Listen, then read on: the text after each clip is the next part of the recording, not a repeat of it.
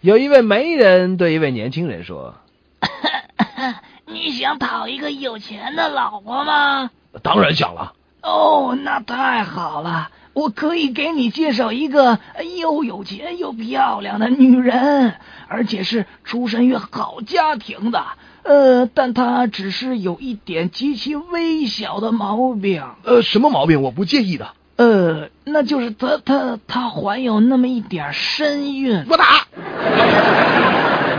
老陆啊，我感觉你就是一幅中国的古画。嗯，我的 why？一幅古老的画，正被宣纸裱糊，旁边铺满卷绫，轴心是正经的硬木，丝缎的挂绳，全是咱老祖宗留下的玩意儿啊！那是那是，的确是咱老祖宗留下来的。你看，可画儿一展到头，仔细一看啊，整个一毕加索。